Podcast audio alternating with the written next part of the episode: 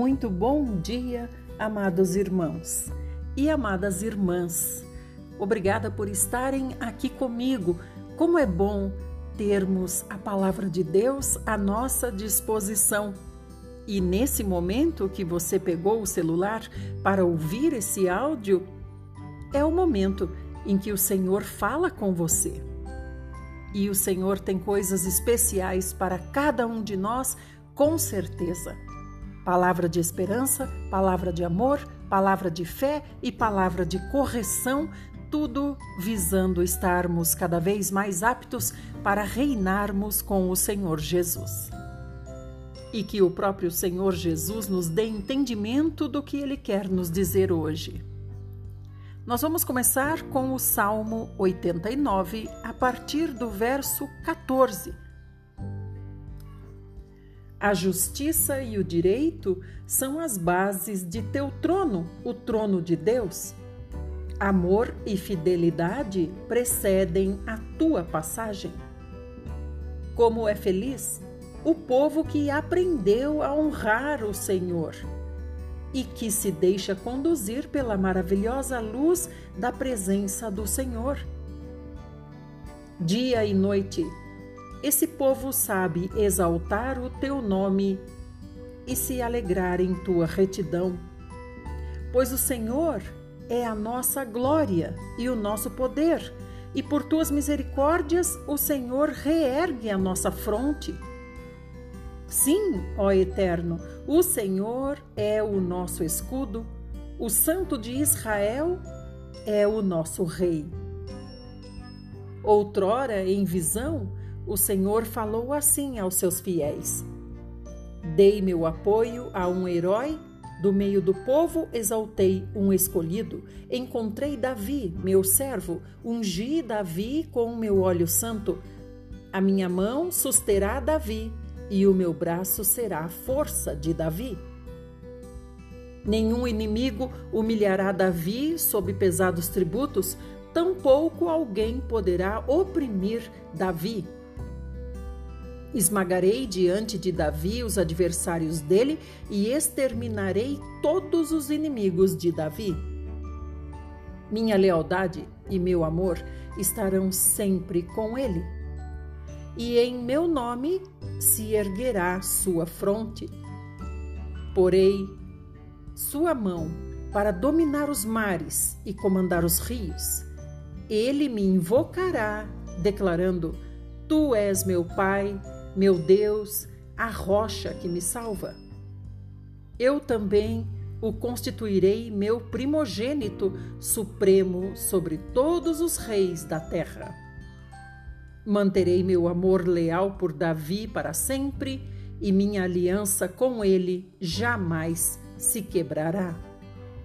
Para sempre estabelecerei sua descendência e seu trono como os dias do céu se seus filhos abandonarem a minha lei e não mais desejarem seguir os meus mandamentos, se os filhos de Davi violarem as minhas ordenanças e desdenharem dos meus santos decretos, eu, o Senhor, virei sobre eles com a vara das aflições e castigarei o pecado deles e a iniquidade deles com açoites Contudo, não afastarei dele meu amor benevolente e jamais lhe negarei minha atenção pessoal e fiel.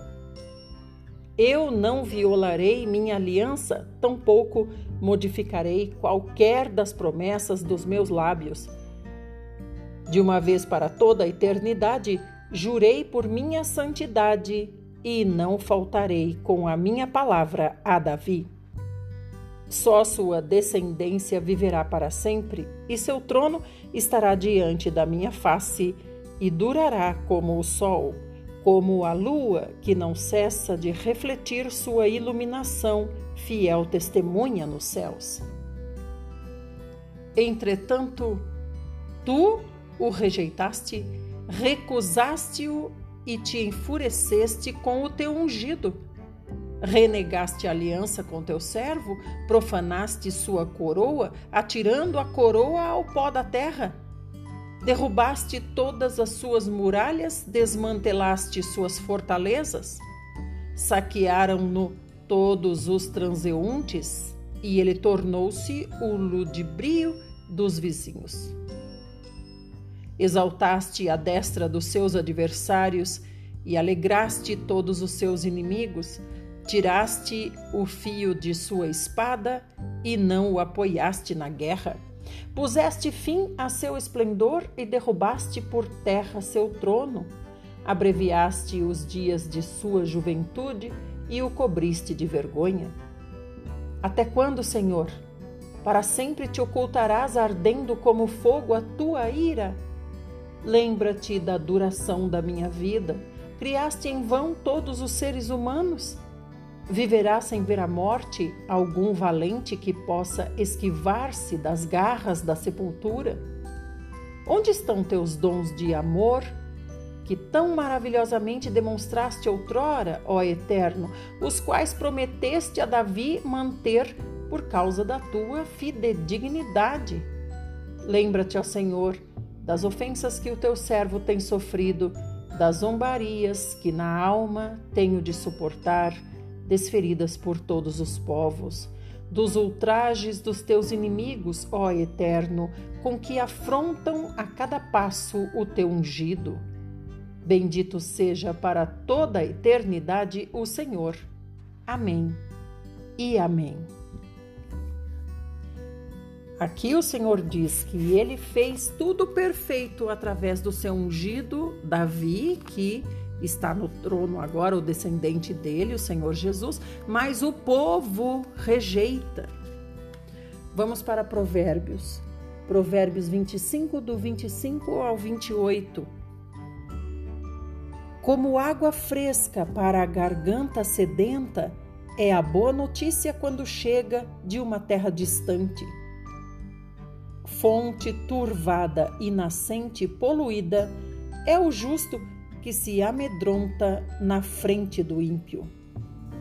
Não é bom comer muito mel, nem buscar glória sobre glória. Uma cidade aberta sem muralhas, tal é o homem sem autocontrole. Agora partimos para Jeremias, estamos no capítulo 35. Os recabitas, exemplo de obediência. Eis a palavra do Senhor que veio a Jeremias nos dias de Jeoaquim, filho de Josias, rei de Judá, nos seguintes termos: Vai à família dos recabitas e conversa com eles, leva-os à casa de Yahvé, a uma das salas e oferece-lhes vinho para beber. Então tomei a Jazanias, filho de Jeremias, filho de Abazinas, aos irmãos e a todos os filhos dele e a toda a casa dos recabitas e os levei ao templo do Senhor, à sala dos filhos de Anã, filho de Gigdalias, homem de Deus. A sala ficava ao lado da sala dos líderes e debaixo da sala de Maazéias, filho de Salum, o porteiro. Em seguida, coloquei vasilhas cheias de vinho e alguns copos diante dos membros da comunidade dos recabitas e lhes pedi que bebessem. Eles, no entanto, explicaram: Não bebemos vinho porque o nosso antepassado Jonadab, filho de Recabe, nos orientou com a seguinte ordem: nem vós, nem vossos filhos jamais bebereis vinho. Não construireis casas, nem semeareis, não plantareis, nem possuireis vinhas, mas habitareis em tendas durante toda a vossa vida. Assim vivereis muitos dias na terra em que habitais. Obedecemos a nosso pai Jonadab, filho de Recabe, em tudo quanto ele nos orientou Jamais levamos vinho à boca durante toda a nossa vida, tampouco bebem vinho as nossas esposas, os nossos filhos ou as nossas filhas. Não construímos casas para nossa moradia, nem mesmo possuímos vinhas, campos ou semente, mas vivemos em tendas e assim fazemos e obedecemos a tudo quanto nosso pai Jonadab nos ordenou. Assim, quando Nabucodonosor, rei da Babilônia, invadiu esta terra, nós dissemos: Vinde, vamos para Jerusalém por causa do exército dos babilônios e dos sírios. Por esse motivo, permanecemos em Jerusalém. Então, Yahvé dirigiu sua palavra a Jeremias, ordenando assim: Assim diz o Todo-Poderoso dos Exércitos, Deus de Israel: Vai e prega aos homens de Judá e a todos os habitantes de Jerusalém nestes termos. Porventura jamais ireis aprender a lição e obedecer a minha palavra, indaga o Senhor. Jonadab, filho de Recabe, ordenou a seus filhos que não bebessem vinho, e essa ordem vem sendo obedecida fielmente até este momento. Eles não bebem vinho simplesmente porque obedecem a uma determinação do seu antepassado. Entretanto, eu, o Senhor e a Vé, tenho pregado para vocês repetidas vezes, e contudo, sequer vocês me dão ouvidos. Tampouco vocês levam a sério as minhas insistentes orientações.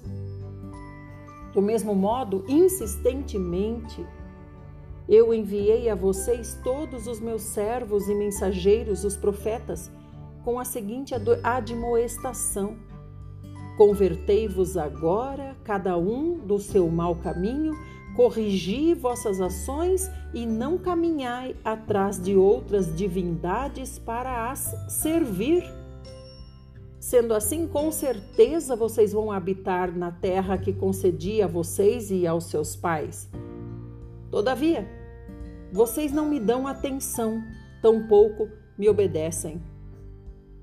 Os filhos de Jonadab, filho de Recabe, cumpriram o mandamento que o pai deles determinou a eles, mas o meu povo preferiu não me obedecer. Portanto, eis que assim declara o Eterno, Todo-Poderoso dos Exércitos, o Deus de Israel: Trarei sobre Judá e sobre todos os habitantes de Jerusalém toda a desgraça e catástrofes que profetizei contra eles, pois eu lhes falei, mas decidiram não me dar ouvidos.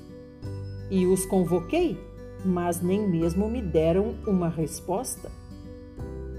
Então Jeremias entregou uma palavra de bênção a toda a família dos recabitas nos seguintes termos: Eis que assim declara Yahvé dos exércitos, Deus de Israel porque vocês obedeceram ao mandamento do pai de vocês, Jonadab, cumprindo todas as orientações dele e agindo de acordo com tudo quanto ele ordenou. Assim diz o Senhor Todo-Poderoso, Deus de Israel: Jamais faltará a Jonadab, filho de Recabe, um descendente que me adore mediante o seu serviço. Amados, que passagem maravilhosa, que passagem é, profunda para nós. O Senhor está dizendo aqui, nós estamos em Jeremias 35, 37, com o Senhor dizendo assim, ou melhor, 38. Esses recabitas, eles não são de Israel, eles são de Recabe. Recabe é aquele ascendente deles. Então, aqui no verso 38, eles dizem assim: Nós obedecemos o nosso pai, o filho de Recabe, Jonadab, em tudo quanto ele ordenou para nós.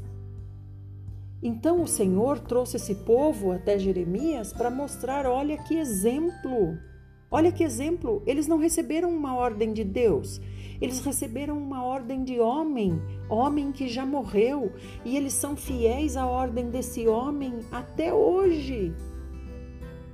E vocês, Israel?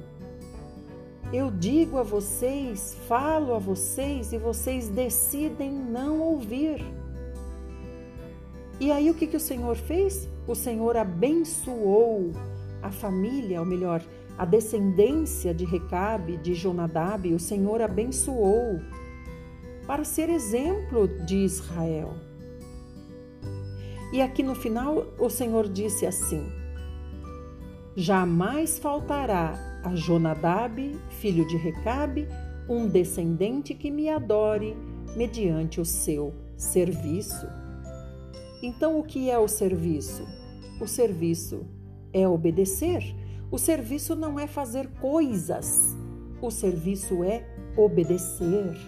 Esse é o sacrifício que Deus espera de nós, não que nós façamos mil coisas para Deus. Ele quer que nós obedeçamos. Ele pode estar nos mandando fazer uma única coisa, mas nós fazemos outras mil coisas, mas não fazemos a única coisa que Ele está esperando de nós.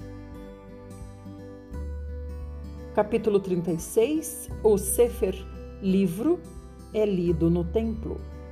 No quarto ano do reinado de Jeoaquim, filho de Josias, rei de Judá, Yahvé dirigiu sua palavra a Jeremias nestes termos: Escreve num sefer, um rolo de pergaminho, isto é, um livro, todas as palavras que declarei acerca de Israel, de Judá e de todas as nações, desde que comecei a falar a você nos dias de Josias até este momento. É possível que, ao ouvirem a respeito de todas as desgraças que antevejo ter que trazer sobre eles, cada um se arrependa do mal que pratica e se converta de sua má conduta. Vamos continuar no próximo.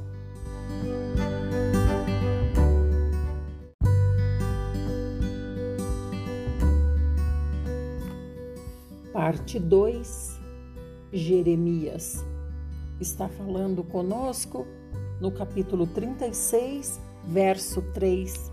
Então o Senhor está dizendo: é possível que, se vocês ouvirem a respeito de todas as desgraças que eu antevejo que vou ter que fazer contra Israel, cada um de vocês se converta do mal que pratica e se converta de sua má conduta e eu perdoe a iniquidade, o erro, o pecado deles. Então aqui nós estamos lendo hoje, olha irmãos, que coisa maravilhosa. Nós estamos lendo hoje o que Jeremias escreveu, obedecendo ao Senhor. O Senhor falou para ele: pega um rolo e escreve tudinho que eu falei para você desde o primeiro dia. E nós estamos lendo hoje. Nós somos essas pessoas das quais o Senhor está falando aqui. É possível que lá no futuro alguém venha ler, se arrependa do mal que pratica, se converta da mal conduta e eu vou perdoar essa pessoa. E em seguida Jeremias chamou Baruque, filho de Nerias, para que escrevesse no livro tudo quanto Jeremias ditava, todas as palavras que Yahvé lhe havia revelado. Depois, Jeremias ordenou a Baruque: Estou proibido de ir ao templo do Senhor. Portanto, entra e lê perante o povo, na casa de Yahvé, no dia de jejum, a palavra do Senhor que escreveste no livro quando eu ditava. Tu as lerás também perante todo o povo de Judá que vem das suas cidades. Talvez a sua súplica chegue diante de Yahvé e cada um se converta do seu mau caminho, pois a ira e a violência com que o Senhor ameaça este povo são demasiado severas. Então, amados, aqui Jeremias está pedindo para Baruque, agora vai lá no templo e lê para o povo, né? No culto lá, vai lá no culto e lê.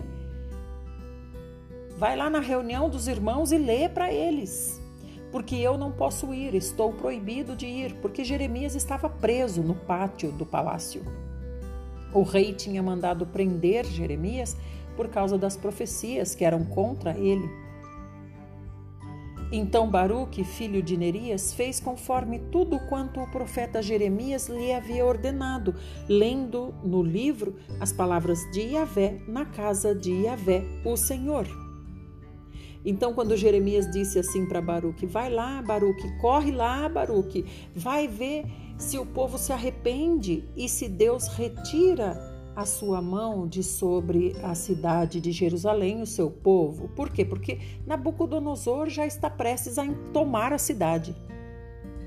No quinto ano de Joaquim, filho de Josias, rei de Judá, no nono mês, foi determinado um jejum diante do Senhor para todo o povo que vinha das cidades de Judá para Jerusalém. Então Baruque leu no livro a todo o povo as palavras de Jeremias na casa do Senhor, na sala de Gemarias, filho de Safã, o escriba, no pátio superior à entrada da porta nova do templo de Yahvé. Quando Micaías, filho de Gemarias, filho de Safã, ouviu todas as palavras de Yahvé registradas naquele livro, desceu ao palácio do rei, à sala do escriba. Todos os líderes estavam ali assentados. Elisama, o escriba e secretário, Delaías, filho de Semaías, Eunatã, filho de Aquibor, Gemarias, filho de Safã, Zedequias, filho de Ananias e todos os outros chefes. E Micaías narrou todas as palavras que tinha ouvido quando Baruque leu o livro para o povo. Então, todos os chefes e líderes mandaram Jeude, filho de Netanias, filho de Selemias, filho de Cuxi, a Baruque, para pedir a Baruque: Pega o livro que você leu diante do povo no templo e vem até aqui no palácio. Então Baruque, filho de Nerias, tomou o livro consigo e dirigiu-se até eles. E os chefes e líderes ordenaram a Baruque: Senta-te, Baruque, entre nós e lê o livro, para que todos nós ouçamos o que diz. E sem demora, Baruque passou a ler o conteúdo do livro para eles. Quando ouviram todas aquelas palavras, eles se voltaram apavorados uns para os outros e disseram para Baruque: Sem dúvida alguma, temos que relatar imediatamente ao rei todas essas palavras. Irmãos, olha que interessante. Aqui a gente vê que os oficiais do rei não frequentavam o templo, né? Os oficiais do rei não estavam lá no templo. Se eles estivessem lá no templo, eles já teriam ouvido o que Baruque tinha a dizer lendo o livro que Jeremias escreveu lá no templo. Mas os oficiais do rei não estavam lá. Depois que souberam que Baruque estava lendo sobre isso, chamaram Baruque. Baruque foi lá no palácio para ler para eles. E indagaram a Baruque: Dize-nos também, sem demora, como escreveste todas essas palavras? Foi Jeremias quem as ditou a você? E Baruque respondeu: Sim, Jeremias me ditava todas as palavras e eu escrevia fielmente no livro. Então os líderes disseram para Baruque: Vai, se esconde a você e Jeremias, para que ninguém saiba onde vocês estão.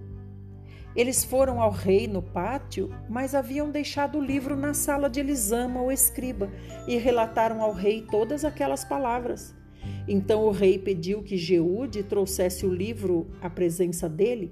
Jeude trouxe o livro da sala de Elisama, o escriba, e leu o livro para o rei e para todos os chefes e líderes que acompanhavam o rei. O rei estava assentado em seus aposentos de inverno, pelo nono mês, e diante dele estava um braseiro aceso. Tendo Jeude lido três ou quatro folhas do livro, o rei cortou o livro com uma faca, uma faca de escrivão, uma espécie de canivete, e atirava no braseiro cada parte do livro, até que o rolo inteiro foi queimado no braseiro.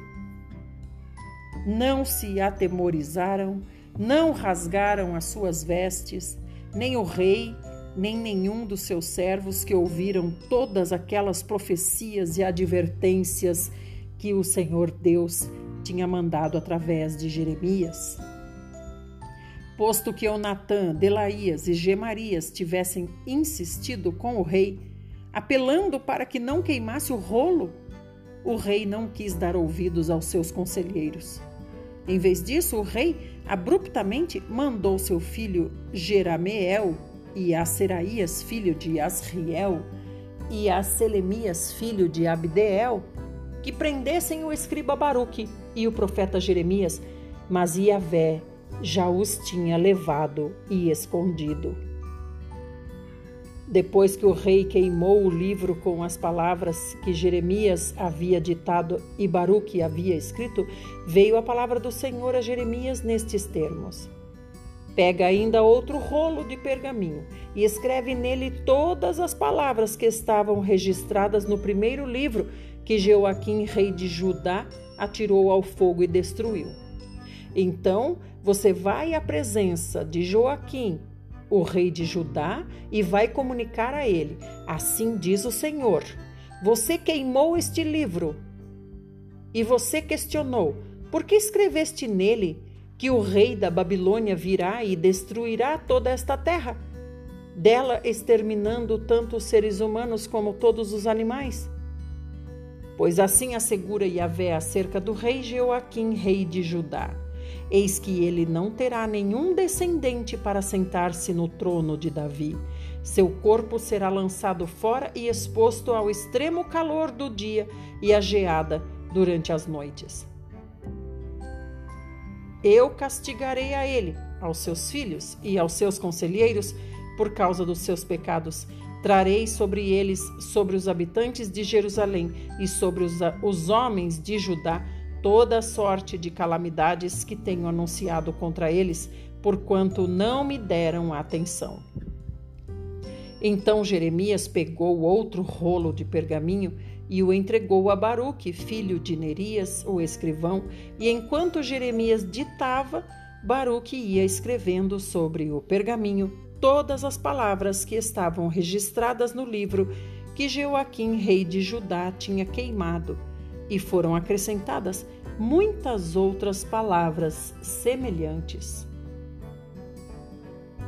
Zedequias, filho de Josias, rei de Judá, foi designado rei por Nabucodonosor, rei da Babilônia. Ele governou em lugar de Joaquim, filho de Joaquim.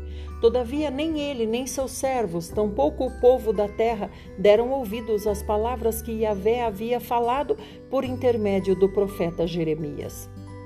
Mas o rei Zedequias enviou Jeucal, filho de Selemias, e Sofonias, filho do sacerdote Maazéias, até o profeta Jeremias, portanto, a seguinte solicitação: Roga, pois, neste momento por nós ao Senhor nosso Deus, Jeremias. Naquela época, Jeremias tinha toda a liberdade de circular entre o povo, pois ainda não havia sido preso. O exército do Faraó tinha saído do Egito quando os babilônios que estavam sitiando Jerusalém ouviram essa notícia retiraram-se de Jerusalém. E a palavra de Yahvé veio ao profeta Jeremias nestes termos: Assim declara o Senhor, o Deus de Israel: Assim falareis ao rei de Judá que vos enviou para me consultar. O exército do Faraó que saiu em vosso socorro retornará para sua terra no Egito.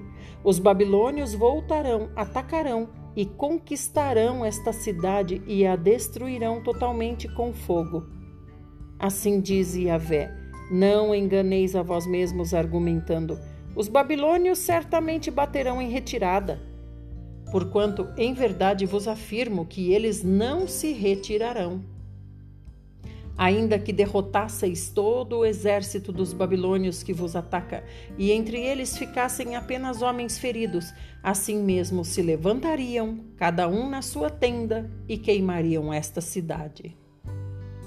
Depois que o exército dos babilônios se retirou de Jerusalém por causa do exército do Faraó, Jeremias saiu da cidade para ir ao território de Benjamim, a fim de tomar posse da propriedade que possuía entre o povo daquela região. Entretanto, assim que chegou à porta de Benjamim, o capitão da guarda, cujo nome era Gerias, filho de Selemias, filho de Ananias, o prendeu e o acusou, exclamando: Tu estás desertando para o lado dos babilônios. Diante do que se defendeu Jeremias: Isso não é verdade. Não estou desertando para os babilônios.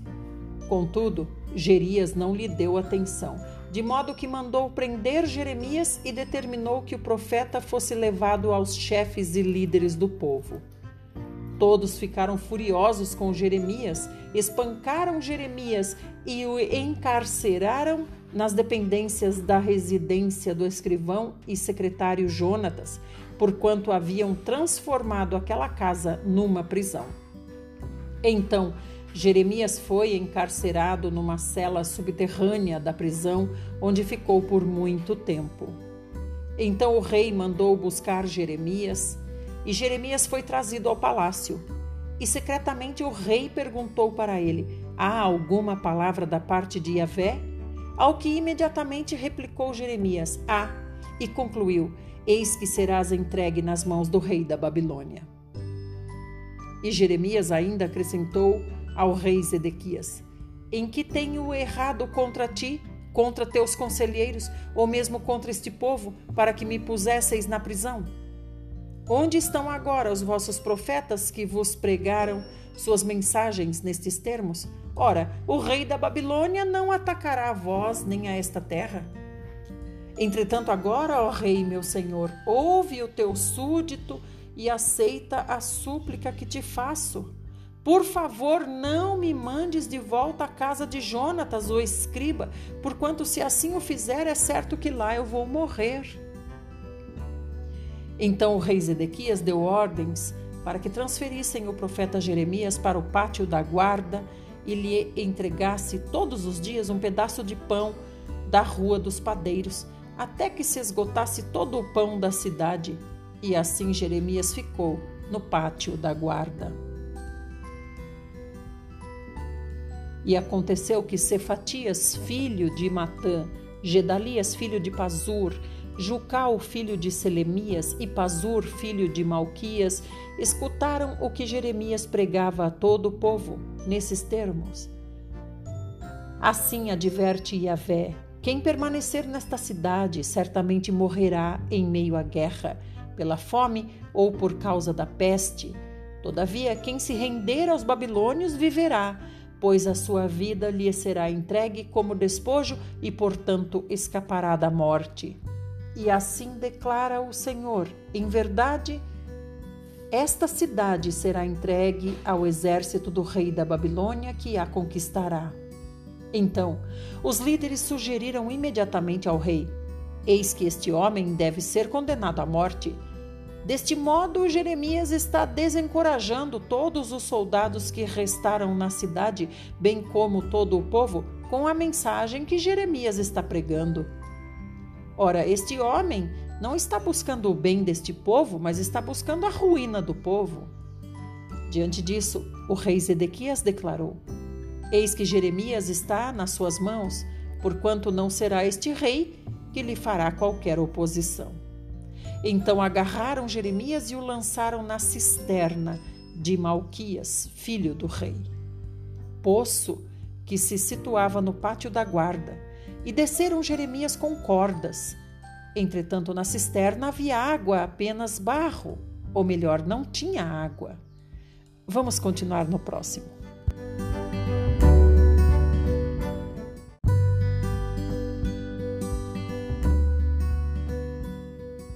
Parte 3 Então eles agarraram Jeremias e jogaram Jeremias em um poço mas no poço não tinha água, só tinha barro. E Jeremias atolou nessa lama.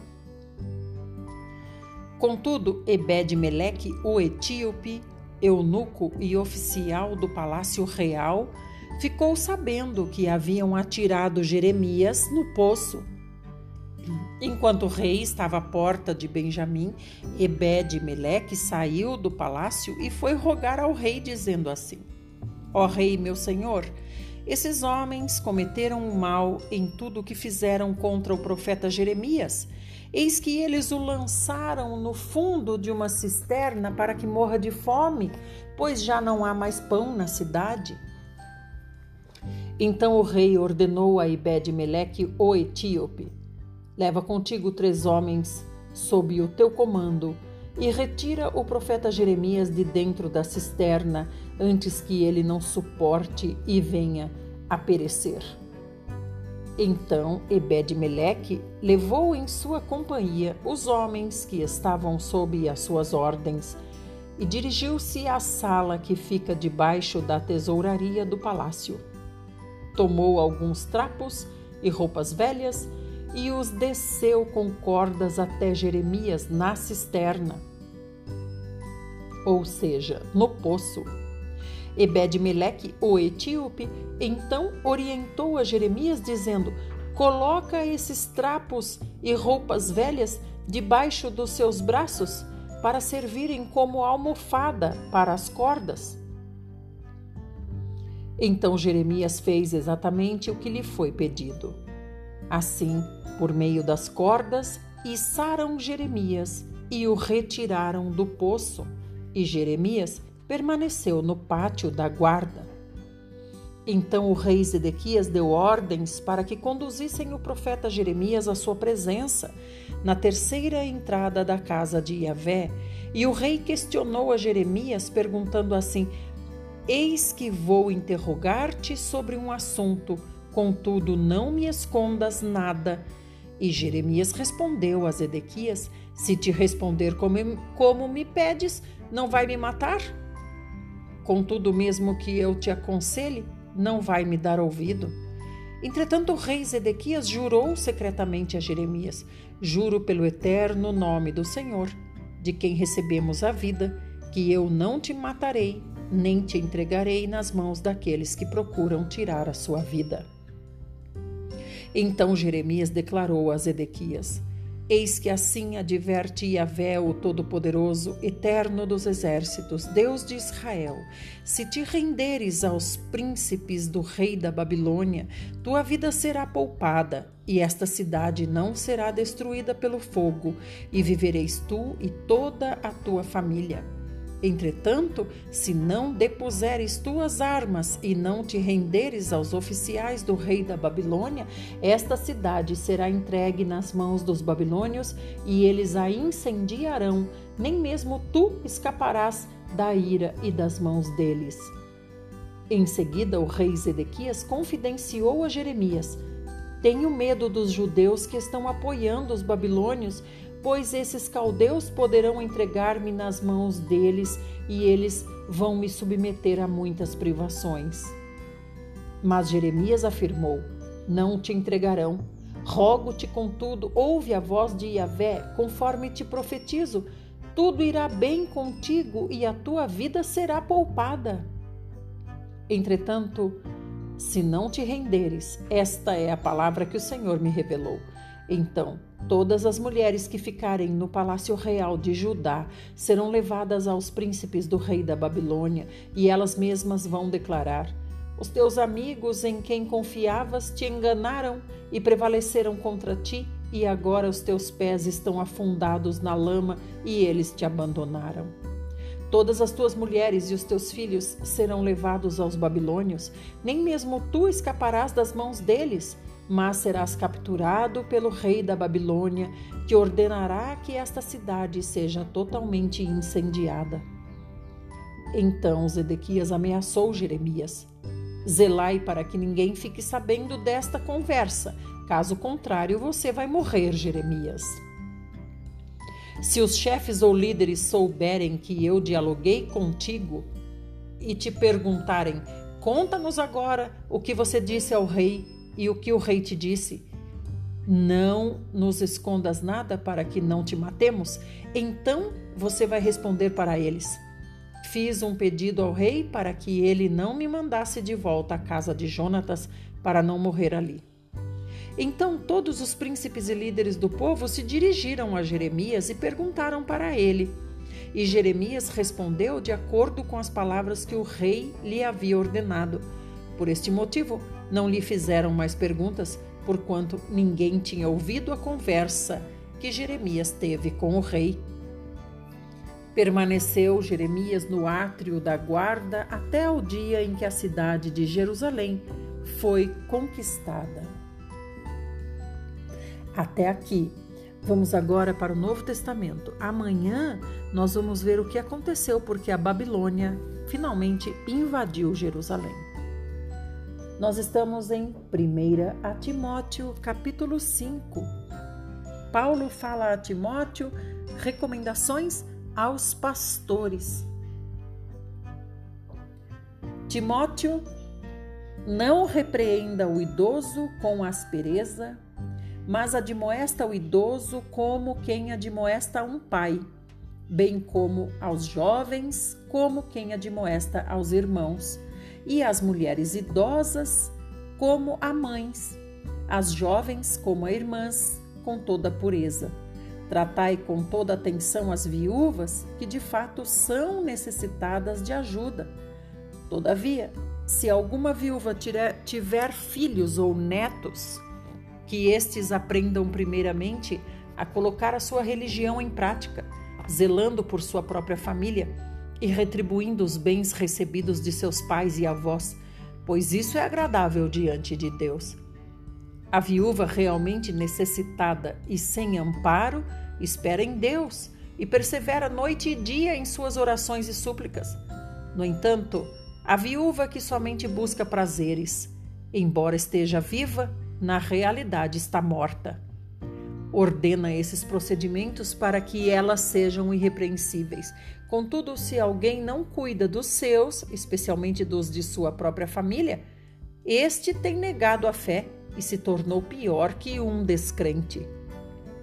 Portanto, deve ser inscrita na relação das viúvas apenas aquela que contar com mais de 60 anos e que tenha sido esposa de um só marido, cujas boas obras possam lhe servir de bom testemunho tais como se criou filhos, se exerceu hospitalidade, se lavou humildemente os pés dos santos, se socorreu os atribulados e se praticou todo tipo de boa obra.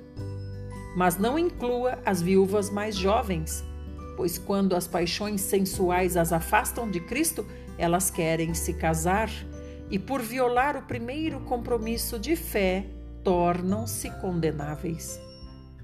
Mais do que isso, aprendem também a ser desleixadas em relação ao trabalho, perambulando de casa em casa, e não somente dadas ao ócio, mas também fofoqueiras e indiscretas, comentando assuntos que não lhes dizem respeito. Sendo assim, aconselho que as viúvas mais jovens se casem, tenham filhos, administrem suas próprias casas e não deem ao inimigo nenhum pretexto para maledicência. Algumas, de fato, já se desviaram seguindo a Satanás. Se uma mulher crente tem viúvas em sua família, esta deve cooperar com elas. Evitai que a igreja seja sobrecarregada com o trabalho de ajudar as viúvas. As viúvas realmente desamparadas são as que devem receber a ministração desse auxílio por parte da igreja. Os presbíteros que administram bem a igreja são dignos de dobrados honorários, principalmente os que se dedicam ao ministério da pregação e do ensino. Porquanto afirma a Escritura: não amordaces a boca do boi quando estiver debulhando o cereal. E ainda, digno é o trabalhador do seu salário. Não aceites acusação contra um presbítero se não houver mais duas ou três testemunhas. Quanto aos que vivem na prática do pecado, repreende-os na presença de todos, para que os outros, de igual maneira, se encham de temor. Eu te exorto solenemente diante de Deus, Timóteo de Cristo Jesus e dos anjos eleitos, a que procures obedecer todas essas instruções sem parcialidade e não faças nada por partidarismo. Não imponhas as mãos precipitadamente sobre alguém, nem participes dos pecados dos outros. Conserva-te, pois, em pureza de vida. Por causa do teu estômago e das tuas frequentes enfermidades, não bebas somente água, mas também um pouco de vinho. Os pecados de alguns homens aparecem antes mesmo de serem julgados, os de outros são descobertos depois. Da mesma forma, as boas obras se tornam evidentes, enquanto as obras más não podem permanecer ocultas. Capítulo 6 Recomendações aos que servem. Todos os servos que são escravos devem considerar seus senhores dignos de toda a honra, para que o nome de Deus e o nosso ensino não sejam blasfemados. E os que possuem senhores crentes não devem alimentar por eles respeito menor.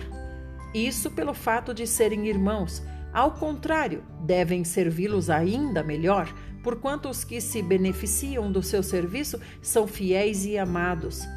Ensina, pois, essas orientações.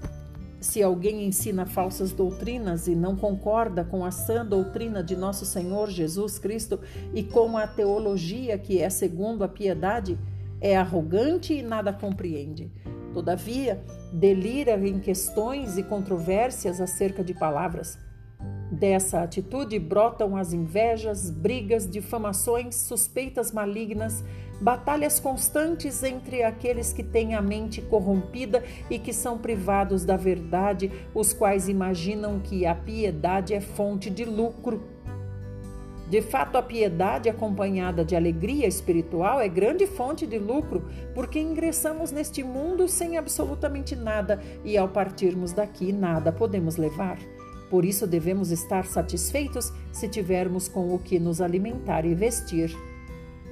No entanto, os que ambicionam ficar ricos caem em tentação, em armadilhas e em muitas vontades loucas e nocivas que atolam muitas pessoas na ruína e na completa desgraça.